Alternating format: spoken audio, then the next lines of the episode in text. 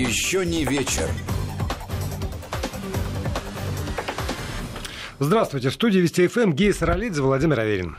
Здравствуйте, друзья.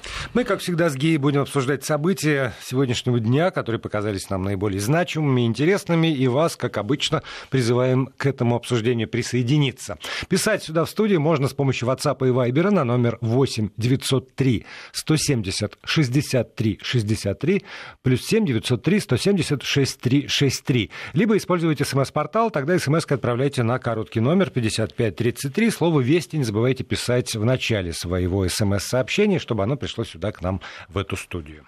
Ну, начнем мы э, сегодня с событий не совсем сегодняшнего дня. Э, вчера, 20 января, была 30-я годовщина событий в Баку э, января 90-го года, трагических событий, вообще в этих событиях там это трагедия и армянского, и азербайджанского, но по большому счету я скажу вообще советского, советского народа. народа, безусловно. А, потому что те события, которые произошли тогда в январе 90-го года, а, а я просто был э, ну, фактически это на моих глазах происходило. Я был журналистом, который как раз занимался э, теми проблемами, которые в Карабахе возникли. Я был в Баку до э, того, как это произошло. Я был сразу после, я был через год после этих событий. Я встречался с людьми, которые это видели своими глазами. Я встречался с военными, я встречался с людьми, которые пострадали.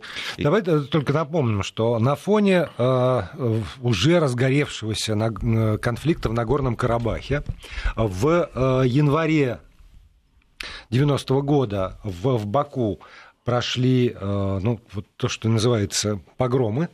Не, и... они, они действительно, это не называются, это были действительно погромы. Другое дело, что ты знаешь, э, ведь э, вот я был в Баку до событий, и, конечно, напряженность какая-то, да, потому что, ну, уже события да. там набирали обороты. На Горном Карабахе в городе появилось очень много беженцев, так же, как и в Сумгаите, где до этого еще произошли вот э, такие же трагические события. Вообще, да, вот сама вот эта история, когда беженцев из армянских, армян населенных районов там и Нагорного Карабаха, и Армении, которых выселяли, что их привозили именно в те города и в те районы, где были компактно э, проживали армяне, вот это само по себе уже наводило на какие-то да, тревожные мысли. Да.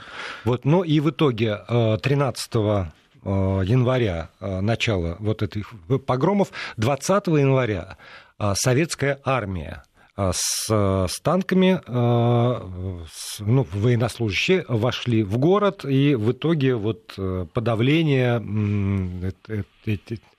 вот, понимаешь, здесь вот каждое слово, которое я говорю, вызывает сейчас во мне э, некоторые сложности, потому что я только что прочитал там э, армянские газеты которые, естественно, вспоминают эти события. Я прочитал азербайджанские газеты, которые вспоминают эти события. Трактовки абсолютно разные. Я бы сейчас меньше всего хотел э, там, обидеть ту или другую сторону. Но э, факт это фактом как пишут многие, впервые практически ну, в новейшей истории советская армия брала штурмом советский город Баку. И в, в итоге там действительно жертвы, которые исчисляются там по разным оценкам от 100 э, до э, там, 200 человек. Да, ну я цифры, которые я знал, я, э, и которые были, ну да, мне подтверждали какие-то источники, 174 человека убитых и более 700 раненых. Причем абсолютно разных национальностей. Я встречался с родственниками погибших, там были евреи, русские, в азербайджанцы. Вот. У меня там всегда, и тогда, когда я был совсем молодым журналистом в 90-м году, да, там я два года как закончил, это мне было 24 года, что ли, а, когда эти все события происходили, и я тогда работал, э, в, у меня тогда эти возникли вопросы, я не нашел на них ответы, а, которые... Э, я точно знал, и э, это подтверждалось там, да, всеми документами, что последняя жертва погромов — о том, кто это делал и как, это вообще отдельная история. Да. А, абсолютно точно, и это мне подтверждали армяне, бакинские, с которыми я встречался, что большинство из них, собственно, жизнью были обязаны бакинцам, азербайджанцам, Конечно. своим друзьям. Да. Которые либо предупредили вовремя, либо, когда все началось, вывозили, там, спасли, да. на своих машинах отвозили до границы, или там кого-то успевали отвезти в аэропорт и запихали в самолеты, и самолеты улетали не, не знаете, сядьте и пристегните ремни, а там встаньте так, чтобы да, хватило еще места зайти людям. По, по Каспию в, в Туркмению Любыми путями оттуда. Любыми путями, да. А, вот эти погромщики, которые оказались, э, и которых никто не останавливал. Куда, куда делось э, МВД, э, местное КГБ, значит, был отдан приказ войскам, которые находились, а там довольно сильные были подразделения, которые там базировались, их ниоткуда не надо было привозить внутренних войск и так далее. Вот пока шли погромы, последняя жертва, если я не ошибаюсь, сейчас уже могу не помнить, но 15 января а, да, последняя жертва погрома. Ну да, там за два дня практически все да, это Просто э, было ощущение, об этом мне многие говорили, э, сами бакинцы, что было ощущение, что вот по какому-то сигналу эти погромы начались, и по, по такому же сигналу они вдруг моментально закончились. А, Причем понятно, что было и организовано какое-то даже там и народное сопротивление этому всему, и отлавливали погромщиков, и мародеров, и так далее. А, ну, то есть войска вошли, да, там через неделю фактически было после того, как как таковой повод для того, чтобы ввести войска. А, знаешь, когда я вспоминаю все эти вот эти цепи этих событий, которые происходили в, вот, в Азербайджане, Армении, в Грузии, да, до этого в 89-м. У меня совершенно э, такая убежденность, она зиждется на таких косвенных фактов, но она у меня есть, что совершенно очевидно для меня, что из центра тогда было сделано все для того, чтобы развалить страну. Потому что если мы говорим о событиях вот январских э, в, в Азербайджане, то по большому счету, вот после того, что произошло, э, точку на советской власти, на да, там, э, едином угу. Советском Союзе, вот в том виде, в котором он был, была поставлена точка.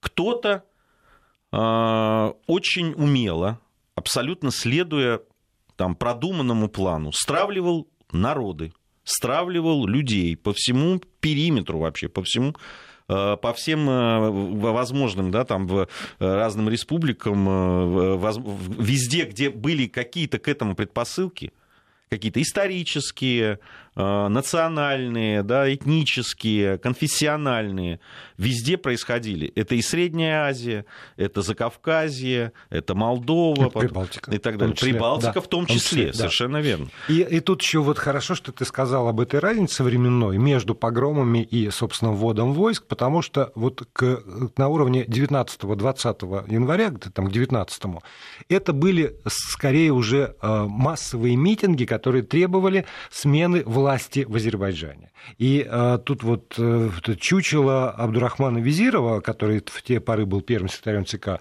Азербайджана, все вспоминают, что его просто таскали по улицам, ну вот выражая презрение именно к, к местной власти. И в итоге получает, получилось, что войска были введены не для того, чтобы защитить, например, населения от погромов, а для того, чтобы подавить вот эти вот выступления э, против э, действующей власти. Причем э, митинги, насколько я понимаю, к этому моменту, они были все-таки такие, ну, не знаю, более-менее мирные. Мирные. Они были действительно мирные. Я вот до, до, до событий еще так-то я видел эти митинги, и, и там вставал вопрос ну, совершенно другой. Другое дело, что уже тогда были понятны э, э, вот те силы, которые нагнетали, которые были целенаправленно вот вели к столкновениям. Причем это, это было как в Азербайджане, так и в Грузии, когда я вспоминаю вот э, те люди, которые э, так называемые диссиденты, да, там люди крайне националистических взглядов там и так далее. Ведь в Азербайджане, в, в Народном фронте, который тогда организовался, причем организован он был изначально там, людьми, историками, интеллигенцией интеллигенцией и так да, далее, да, да. куда стали э, очень быстро проникать такие, э, в, э, ну, такие крайние националисты. Один из главарей такой был там, там бывший слесарь, по-моему, да, был, да, который вот э, быстро очень... И они быстро очень получили доступ к средствам массовой информации. Не то чтобы их э, да, местное, там, когда говорят о КГБ, там, МВД страшных в советское время, которые подавляли там свободу слова и так далее, я не знаю, кого они подавляли. Но эти ребята, вот э, что касается Закавказья, очень быстро получили э, доступ и газетам республиканского масштаба, и к телевидению, и к радио. Ну, собственно, Они... с выступления 12 января, вот это самое Панахово, там, Ну, понимаешь, 12 января это уже крайний ну, срок. Да, да, это просто уже как будто уже... бы там подожгли э, фитиль. Уже фитиль, уже. но для этого надо было еще бомбу заложить. Ведь до этого, кстати, что в Грузии, что в Азербайджане, особенно э, в Азербайджан, э, я разговаривал очень со многими людьми в Азербайджане, ведь там не было такого ярко выраженного диссидентского и националистического движения, как это было, допустим, в Армении или в, Азербайдж... Э, в Грузии.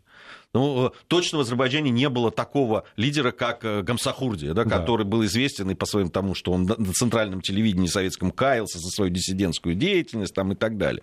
И, и там целый, целый плеяда было таких Костава, Чантурия там, и так далее. В Азербайджане не было таких лидеров.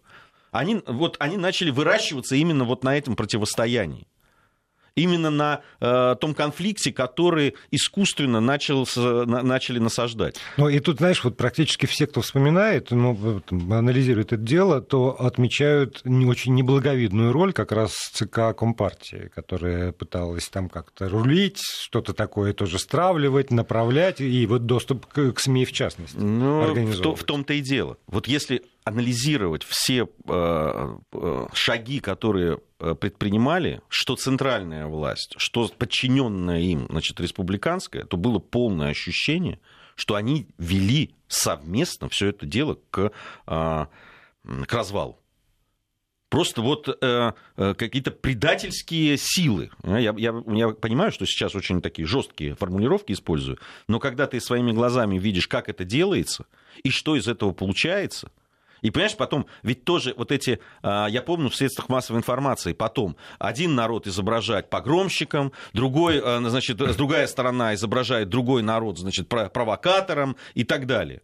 И все, и этот фитиль подожжен. Ведь именно события уже а, Сумгаита и Баку поставили, уже сделали невозможным, да, возврат, мирное да, развитие да, ситуации да. вот в этом конфликте из-за Нагорного Карабаха. И еще один а, урок, который, не знаю, уж извлечен или нет, мне кажется, что не очень, это как раз а, использование сил против этих самых демонстрантов. Потому что вот очень трогательные воспоминания я сегодня прочитал по этому поводу. Там человек, который тогда было 16 лет и он э, там, участник этих самых митинга, и сказали, что вот, вот идут уже солдаты, там расходитесь, там танки, солдаты, они пошли навстречу, они сели, там были значит, э, люди, вышли из-за щитов и стали просто мочить дубинками всех подряд и стрелять поверх голов, но в итоге тех, кто оказался там на, стоящими на грузовиках или там где-то висящими на деревьях, они как раз стали первыми жертвами убитыми в этом самом конфликте. Же... А, а вот то, да. что первый э, ответ на это все это дубинки,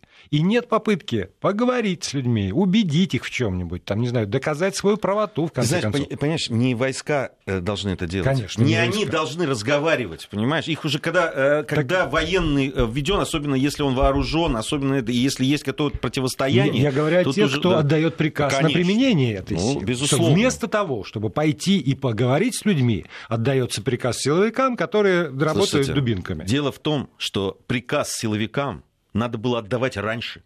И должен был он касаться не тех людей, которые да. потом вышли, а тех, которые провоцировали все это, которые все это затевали. Но если ими, собственно, втихую, вслепую или не вслепую руководили как раз те, которые потом отдавали приказы, вот эти преступные, чего уж тут говорить-то?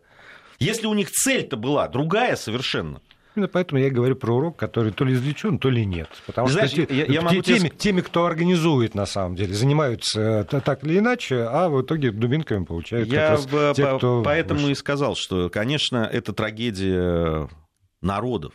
Это и трагедия и армянского, и азербайджанского, и грузинского, и других народов. Вообще народов СССР, которые э, оказались заложниками предателей, которые пришли во власть и которые разыгрывали вот эти карты не э, совершенно понятно отдавая э, себе отчет в том, к чему это может привести. какую мину они подложили, где, там, где особенно, где национальный вопрос, да на фоне еще э, вот всех тех проблем, которые нарастали в 80-х годов, экономические, политические, идеологические и так далее. И вот это все, вот в этот котел было брошено, было э, подожгли, еще бензинчику плеснули, и потом э, умыли руки. Вот, и все, и, и понятно, что все это было подготовило и, э, и ту же Беловежскую потом пущу и так далее. Вот, но все вот результатом и, собственно, мне кажется, целью этих людей было вот именно Э, развал Советского Союза, и, конечно, национальные вот эти противоречия, межнациональные конфликты использовались очень эффективно в этом смысле. И еще одна особенность, которую мне бы тоже хотелось обязательно упомянуть, это следствие, которое было по этому поводу. Прокуратура СССР а, проводила следствие с целью выяснить там, виновных в том, ну, потому что люди погибли в больших количествах. В итоге прокуратура СССР не нашла никаких противоправных действий Э, со стороны властей тех или иных не, вообще не, не, не нашла. И вот это истовое стремление э, не, не найти виновных во власти, не найти виновных э, со, со, ну, на, на той стороне, у которой сейчас есть как будто бы все, все возможности изменять ситуацию, это в итоге тоже э, сделало свое дело, потому что люди не, не, не получили вот справедливости. Как так? Есть, есть трупы, есть несчастные, есть раненые, есть, в конце концов, совершенно ополоумевший от э, этого штурма город. И, и правильно говорят, и в Сумгаит э, вспоминают. Я, я вспомню еще э, Тбилиси, и если бы не... Но там, мы с самого начала Да, не, не расследование, которое там парламент, уже Верховный Совет СССР устраивал. Вот тоже то, очень много то, там вопросов осталось. Нет, вопросов даже... много, но хотя бы тогда э, звучало, там, что происходило, хотя бы на этом уровне более-менее, там хроника событий какая-то была понятно. А в итоге вот это стремление ни в коем случае не назвать власть виновной, оно э, еще больше масла в огонь подливало в, в, в той ситуации, которую ты так рассказал. Да, ну там нам почему не вспоминаем события в Сумгаите, мы уже вспомнили. В Сумгаите как я, раз, я, да. я об этом да, достаточно подробно сказал. Э, и э, с, на самом деле, понимаете, э, если заканчивая уже, наверное, эту тему, вот что я скажу. Э, в тот момент, когда я анализировал вот те э, шаги, которые предпринимало э, союзное да, там, правительство, союзное руководство, оно, знаешь, как двойственное очень. Оно в какой-то момент ничего не предпринимало и никак не комментировало. Оно вообще было ощущение, что в какой-то момент оно просто отстранилось от того, что происходило, и делало вид, что это происходит не в, в той стране, которой они руководят. Угу. Вот, э, да, там э, были сообщения, потому что все равно там работали э, спецслужбы там, и так далее. Были сообщения вот об этих кружках националистических и уже на самом деле полутеррористических, которые готовили и, и провокации, и выступления там, и так далее. И они есть зафиксированы, они приходили в центр. Но при этом оттуда не было ни одной директивы, ни одной там там, следить, не знаю, угу. там, ликвидировать эти кружки, каким-то образом их там э, э прикрыть и так далее. Ничего подобного смотрели внимательно за тем, что происходит. И досмотрелись. И как можно это использовать и как можно в своих это, корыстных целях. И как да. можно это использовать, совершенно верно. Вот, а, а тут написали по поводу мифа о том, что СССР распался бескровно. Да вы что? Как, какой там Слушай, а, бескровно? А, это... Жесточайшая война в Таджикистане. Жесточайшая кровавая война Невероятно. в Таджикистане. Что мы, мы делаем вид, что мы не знаем про это до сих пор. Ну, ну как так? Вот, как, как можно об этом говорить? Бескровно. Это, Назовите... слава, слава богу, на, еще на территории там, Российской Советской Федеративной Социалистической Республики большой крови не прилилось. Э, Господи, спасибо называется. А да. то, что происходило э, по окраинам, ну это же правда, это ужас. Ну, Татьяна, назовите имена предателей. Да первый, ну, на мой взгляд, сейчас свою точку зрения выскажу, ну, первый тот, кто взял на себя руководство этой страной. Это Горбачев, безусловно, для меня. Ну, вот, э, опять же, если там, следовать информационным сообщениям, я сказал, что прокуратура СССР не нашла а, вины со стороны властей.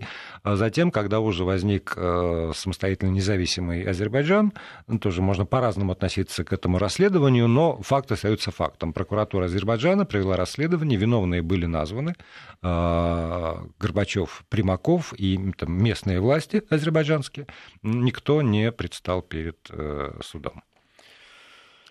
Вот, ну и э, сегодня, сегодня день, конечно, э, еще для меня чрезвычайно тяжелый, потому что, ну, все равно, когда, когда что-то происходит очень далеко, к этому относится там, по, по, по одному сценарию, что называется, одна реакция присутствует. Когда это происходит в, в дорогом для тебя месте, то относится совершенно иначе, во всяком случае, гораздо эмоциональнее. Вот сегодня э, утро омрачилось да, страшная трагедия. новостями из Перми, где в, э, в мини-гостинице Э, в жилом, расположенном в подвале там, жилого дома э, в результате прорыва почти бесхозной трубы э, магистральной отопления там, горячей воды погибли люди.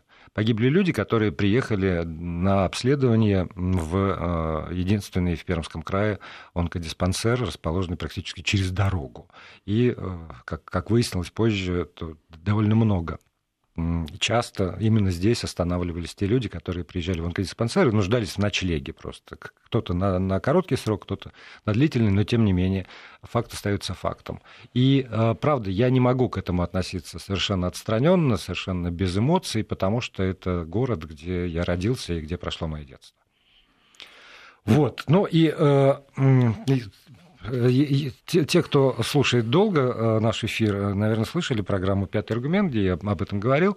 И в результате общения с, с разными людьми, и со слушателями в том числе, выяснилось, что это не, не, не пермская проблема только – и не только проблема размещения там э, хостелов или мини-отелей. Потому что когда из Ростова-на-Дону пишут, что детская поликлиника совершенно в таких же условиях располагается, да.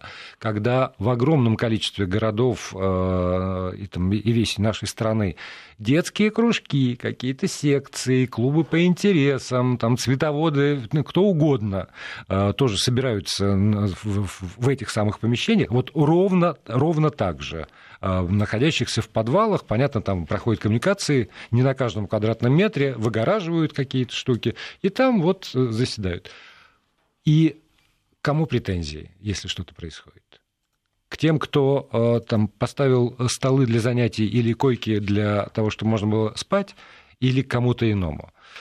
Сейчас новости. Да, э, давай потом мы обсудим, потом потому обсудим. что действительно это очень серьезная тема. И э, опять нас, конечно, обвинят в том, что мы э, создаем препоны для малого и среднего бизнеса и так далее. Ну, давайте поговорим, сейчас новости послушаем и вернемся. Еще не вечер. Денис Ролиц, Владимир Аверин здесь, в этой студии. Вы вместе с нами у своих радиоприемников. Вы с помощью WhatsApp и Viber присылаете свои сообщения на номер 8 903 170 63 63 8 903 170 6363. Либо смски на короткий номер 5533 со словом «Вести» в начале сообщения. А, вот про Пермь да. мы говорили об этих событиях, и действительно, ты знаешь, к сожалению, несмотря на а, вот эти страшные трагедий, которые э, периодически случались то в торговых центрах, то в развлекательных центрах, то, значит, в торговых центрах с кинотеатрами, то еще где-то. Каждый раз натыкаешься э, в разных местах абсолютно, натыкаешься на вот это абсолютно бездумное, какое-то наплевательское совершенно отношение к безопасности. И очень часто, к сожалению, в том числе и когда э, дело касается детей. Я вот рассказывал уже коллегам про то, как э, в доме отдыха э, нашли, значит, там было указано, что есть детская комната, детский клуб, где детей можно оставить под руководством, как там было указано, значит, опытных аниматоров, опытных, да, педагогов и аниматоров там и так далее. И, конечно же, при том, что полно места было, надо сказать, очень немаленький этот дом отдыха, очень много различных зданий там и так далее. Почему-то детский клуб находился именно в подвальном помещении, в который можно было попасть. Ну, в такое вот э, время э, в, с, обычно Рабочий, только да. э, на лифте. И туда, и обратно. При этом, значит, э, двери, о которых я тут же, конечно же, спросил. А где, где у вас аварийные а, спасательные а где, выходы? Они сказали, вот там где-то за, за э, э, полосой препятствий для детей. Вот там. Это просто, ну, почему так? Может быть, конечно, э, эти двери и сработают. Причем я спросил, они у вас открыты или у вас ключи и так далее. И было замешательство. Совершенно очевидно, что они не очень знали. Ну и понятно, что ну год, два, три, дай бог, да, чтобы ничего не происходило. Но если вдруг что-то случится, если они сами не очень представляют, те, кто отвечают за жизнь этих детей, где это находится. И как себя спасать, в том числе. В том числе. Да. Но ведь понятно же, что лифт, э, во-первых, ну, и всех не вместит, и э, вообще непонятно, когда он придет и так далее. И что начнется там, даже страшно подумать об этом. Ну, я как кляузник, конечно. Да, написал. Да, и правильно сделал. Куда надо. Да, и правильно сделал. Но а, вот, вот написал, куда надо. Дальше приходит э, там, комиссия, которая проверяет и выясняет, что есть какие-то нарушения, и оставляет предписание. А дальше она уходит. А дальше мы имеем, вот, ну, сейчас, если я начну перечислять разнообразные трагедии, которые произошли за последние там, много лет, то я язык сотру. А все же вот кто-то приходил. Я помню, как меня в свое время больше всего, вот когда Кемеровская была трагедия с пожаром, поразил тот факт, что этот торговый центр возведен незаконно. Вот он в трех шагах, там я посмотрел по карте, в трех кварталах от администрации, огромный. И строили его, и функционирует. И как будто бы никто не знал. Незаконно. Так удобно закрывать глаза. Так удобно не замечать ничего. Пришел, формально проверил, выписал предписание даже, может быть, потому что вот этот пресловутый мини-отель проверяли там из МЧС, предписание выпустили и, и тоже и ушли благополучно. И вроде должны были закрыть. И закрыть совсем не потому, что была опасность того, что некая магистральная труба, которая чудесным образом проходит через весь подвал этого самого дома, куда-то вдаль светлую, э, опасна для жизни. Нет, там были какие-то другие нарушения, ну, в том числе, наверное, и вот эти аварийные выходы, которые оказались закрыты, хотя я не знаю в ситуации, когда вот хлынул э, кипяток, э, можно ли было воспользоваться любыми открытыми аварийными выходами, не знаю, поэтому даже не возьмусь судить. Но то, что есть огромное количество власть придержащих, есть муниципалитет, есть контролирующие органы, которые сейчас, конечно, все там, все вот задействованы, Ростехнадзор и еще какой-то надзор. И, конечно же, задействована вся мощь этой самой пермской сетевой компании, очень, конечно, мой, которая объединила а, в Пермском крае, ну, а имея в виду, что она входит в огромный холдинг, который многие там а, э, жилищно-коммунальные службы по всей стране объединяет в один карман и у одного владельца все будет брошено на то, чтобы в итоге действительно вот э, задержали, э, как сообщают местные СМИ, владельца этого самого хостела. Больше никого. Больше никто ни за что не отвечает. Ни за трубу, которая там в свое время была построена не, не, не так, как надо, и не, не передана э, в, там, в управляющую компанию. Э, за то, что трубы, которые передали управляющей компании, рвались вокруг этого дома уже. За то, что жильцы этого дома сидят там с завидной регулярностью, мне об этом рассказали мои пермские друзья, то без тепла, то без воды, то без того и без другого. Ну вот ничего. ничего и все, все в порядке. А тут вот надо было дождаться до того, чтобы люди погибли в этой ситуации. Ну вот, э, понимаешь, вот здесь все время тоже вот эта вилка, э, да, на которую тоже нас все время берут, с одной стороны, э, все время говорят, да, есть малый, там, средний бизнес, которые кошмарят, в том числе, да, жалуются то на, на службы там пожарные, то на Э, эпидемстанцию, то еще на что-то, то в, то в том числе и на МЧС или еще на кого-то. И вот не дают, не, пускают, не пущают там, и так далее. А когда доходит до таких вещей, когда ну, есть какая-то, ну, наверное, просто э, чувство самосохранения, что ли, какого-то вот, э, какого-то чувства, которое должно тебе говорить, слушайте, да, может быть, это будет дороже, но лучше я сделаю, потому что, ну, сам целее буду. Ну вот э, это не работает, к сожалению. Да. Ну вот мне в программе как раз вице-президент Федерации ресторанов и ательеров России говорил, что ну как же так? Потому что любой отель, э, значит, либо должен строиться с нуля, либо если он там приспосабливаются какие-то помещения, то должна проходить очень тщательная там строительная экспертиза. И, наверное, если бы строительная экспертиза прошла в этом самом доме с этой самой трубой 62 года, неизвестно чьей, то, может быть, эта экспертиза решила бы, что этот дом надо спасать весь. Может быть, он уже все, там настолько все прогнило, что либо немедленный капитальный ремонт, либо там, немедленное расселение. Но я боюсь, что именно потому, что, возможно, были такие выводы этой самой экспертизы, которые бы потребовали ответственности и вложений, финансовых вложений властей. Эта самая экспертиза никому, не, отродясь, была не нужна. Потому что если мы проведем такие экспертизы по всем этим сетям, то выяснится, что те компании, которые взяли в управление концессионными соглашениями, какими угодно, они в первую очередь должны быть заставлены эти самые сети ремонтировать. Да, может быть, в ущерб, да, с условием, что это большой срок окупаемости. Но, но вот вопросы безопасности, чтобы тоже там не прорывало, чтобы автомобили не тонули в, там, в озерах кипятка, которые разливаются в Петербурге. А, да, но здесь э, э, сталкивался с тем, что жильцы, э, ну, это не только да, Пермская, мы угу. уже сказали, это проблема, ты сейчас и Санкт-Петербург упомянул, да и в Москве тоже бывает, когда жильцы не знают, не что знают. происходит у них в подвалах. Так... И не имеют права, оказывается, прийти и поинтересоваться. Что вот. у них такое да. в подвал. По этому поводу есть два еще сегодня события. Ну, то есть один отклик э, из Думы, а один э, – это публикация опроса Всероссийского центра изучения общественного мнения как раз по поводу жильцов и отношений с управляющими компаниями. 50 там сколько-то процентов не знает даже названия этой компании.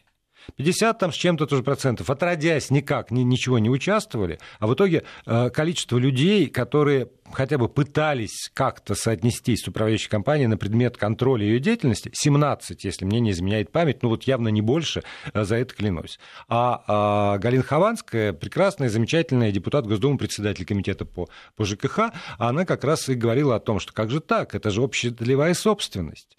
И я цитировал это в программе, а если местные власти все-таки перевели эту общедолевую на себя и не отдали жильцам, то тогда надо с жильцам собираться, идти в суд и доказывать, что это их. Но изначально ведь это не какой-то там э, тать э, из леса, а это вот, это вот там местная власть, чтобы это было не их, не жильцов. Ни в коем случае. Поэтому жильцы вот и не имеют права пойти и поинтересоваться. Не, не, не, это вообще не важно. Это да. Идите. У меня были, бывали случаи в одном из домов, где я снимал квартиру, вдруг повалил просто пар. Угу. Ну, просто вот, ты знаешь, просто это страшно было. Еще был такой зимний период, понятно, и оттуда просто клубы дыма. Ну и понятно, побежали туда, за соседей, все, и никто не знает, друг у друга спрашивают, а что же что там? Же? А там закрыто. Вызвали там милицию, угу. там э, какие-то службы там и так далее. А это часто, это, слушайте, сейчас дом может развалиться, там, не знаю, провалиться куда-нибудь. Как это?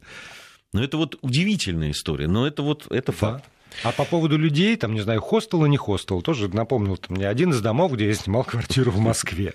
Прекрасный. Нас покидало с тобой. Да, замечательный дом, все хорошо, первые этажи, это большие магазины, а дальше есть подвалы, которые, конечно же, в собственности не жильцов, не общедолевая собственность, а в собственности там, муниципалитета, назовем это так, и там а, проживали вот все дворники, вот, которые вот в округе были, вот они жили в подвале нашего Тоже дома. Потому ситуация. что им э, там это ЖКХУ, как, как там это все называется, управляющая компания совершенно официально выделила место под общежитие в подвале этого самого дома. Вот ровно э, даже не 62-го, 57-го года постройки. И слава богу, что там ничего не, там, не, не случилось до такой степени, чтобы они все там и остались навсегда.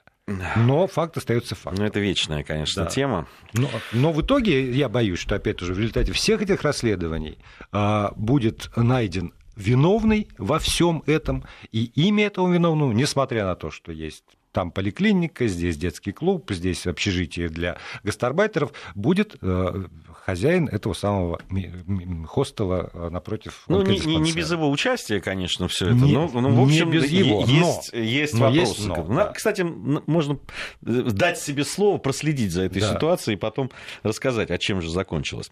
А, еще одна тема, которую хотелось обсудить. Э, не так давно Национальное антитеррористическое управление Великобритании выпустило пособие по борьбе с экстремизмом.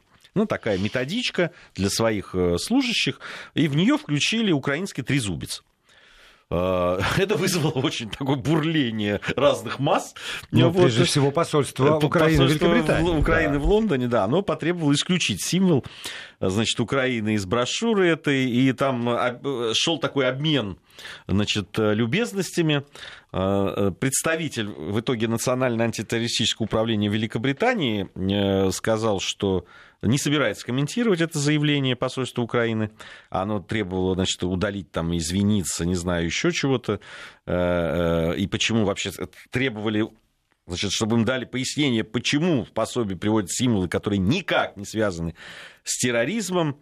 Э, значит, было потом еще заявление начальника полиции, если я не ошибаюсь, в Великобритании, который сказал, что вообще мы не можем комментировать и уточнять, какие именно символы включены в документ. Это вообще внутренний документ. Это для нас. Это да. для нас, Это для да. нас, не для вас. Он очень для очень конкретной внутренней аудитории предназначается. Поэтому что захотели, то и включили, да. сказали. Что считаем нужно включать, то и включаем. А поскольку еще есть действительно там и врачи упомянуты, то, ну, может быть, и с благими целями как раз приходит человек э, с трезубцем, врач пугается, сверяется с книжкой, методичкой, а нет, это герб государства Украины, можно не пугаться. Не, подожди, Хотя... нет, если он, за, если он заглянет вот в эту методичку, то он испугается, потому что он внесен как раз да, э, как символ террористических организаций. Понимаешь, в чем дело?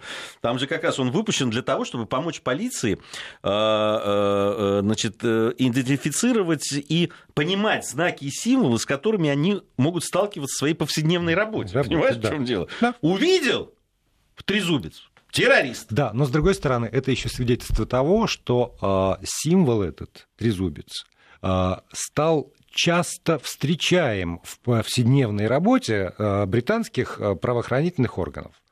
Если бы это там один раз встретилось и больше никогда, то, наверное, и не нужно было бы это включать в методичку. А поскольку, а поскольку включили, значит, это какие-то э, там ребята э, разнообразные э, в разных местах с завидной регулярностью появляются и делают нечто, что привлекает внимание полиции и врачей, которые потом, видимо, ну, знаешь, вынуждены с последствиями мне, этих событий Я работать. обсуждал эту тему с людьми, которые имеют отношение там, к Британии и к ее правоохранительной системе. Они мне сказали, что, скорее всего, на заметку. Ты прав абсолютно то, что они стали попадаться. Но самый такой э, звоночек для них был, это событие в Новой Зеландии. Э, и вот эта связь этого террориста, э, э, нациста, с, которая была установлена с националистами и нациками украинскими. И там-то и всплыл как раз и трезубец, и все остальное, и все этот волчий крюк, и, и, и вся вот эта символика. А так как Новая Зеландия, да, там, и угу. по, по Британскому да. Союзу и так далее, очень связана с Великобританией, и вообще спецслужбы взаимодействуют, и фактически, да, во многом это они Э, структурно очень э, близки, то вот оттуда говорят, что это могло и попасть. Да, я склонен как раз верить вот такой ну, версии. И, кроме того, и, и ты, наверное, вспомнишь эти статьи, которые появляются, там, появлялись, э, появляются в западных газетах по поводу того, как разнообразные там, а, ультранационалистические европейские организации приглашались своими единомышленниками на Украину и лагеря по подготовке боевиков, и как это, в общем, такой интернационал, который связывает э, украинских националистов с, со скандинавскими и э, происпанские там, э, вот поскольку я помню статью как раз в испанской прессе об этом было, когда есть некая сеть, вполне уже э, сформированная, устоявшаяся, и как раз базы и лагеря подготовки находятся на территории Украины, где как раз вот этот самый символ очень активно используется. Нет, да, это все очевидно откуда это взялось и так далее. Укра... Украине следует следить за тем, что происходит у нее на территории а, что происходит на э, улицах городов и Киева в том числе. Э, и если они думают, что вот они будут ходить э, с этими, с одной стороны, с госсимволами, как они утверждают, а с другой стороны, совмещать их с нацистской символикой, то вот это все может плохо закончиться очень. А для них уже постепенно и заканчивается, честно говоря. Да, ну ладно, оставим тогда, оставим украинскую тему. Нас тут призывают больше говорить о России. Давайте. Мы, а Пермь, это, простите... Но это... это, видимо, тоже человек то ли прослушал, то ли искренне считает, что Пермь это не Россия. Из Петербурга написали, может, далеко. А вот. Ну, хотя бы надо быть благодарным Перми за то, что э, Кировский театр, э, и не только его, э, Пермь приняла во время Великой Отечественной войны и сохранила, и, и приумножила, надо сказать. Да, вот еще, значит, местная наша тема. Я не знаю, сколько у нас осталось. Мин... А, ми- минуты. Полторы. А, это, полторы даже. И это, значит, аукционы по продаже красивых номеров. Да. Про это уже говорили, говорили, говорили, говорили, но расценки я увидел первый раз. Да? Да, в «Коммерсанте» публиковали. Слушай, а там не, э, я, не аукционы будут? А? Не, но там есть базовая ставка, а. от которой потом уже начинается так. аукцион. Так. Правда, расценки увидел первый раз. Например, комбинация 111, 222, 999 с одинаковыми буквами от 600 тысяч рублей. Да ладно, сколько? От... Ой, мамочка. Ничего. То есть это, это, это старт. Старт. Это 600 тысяч. Да, да, да. А если вам надо просто любое сочетание букв и цифр, за исключением вышеперечисленных сочетаний, а здесь вот эта вся красота 001, 100, 002, это всего за пятерку от пятерки и пошли за любое сочетание букв и цифр. Господи, а ну, за, слушай, ну, за принципе, что торговаться? С другой стороны, любое за, за глупость надо платить. Поэтому, ну что, чего уж там. А как говорит один Понты можно... дороже денег. Знакомый, а без понтов ты беспонтовый. Спасибо большое. Гейс Ролиз, Владимир Аверин. Сегодня были вместе с вами. Счастливо. Еще не вечер.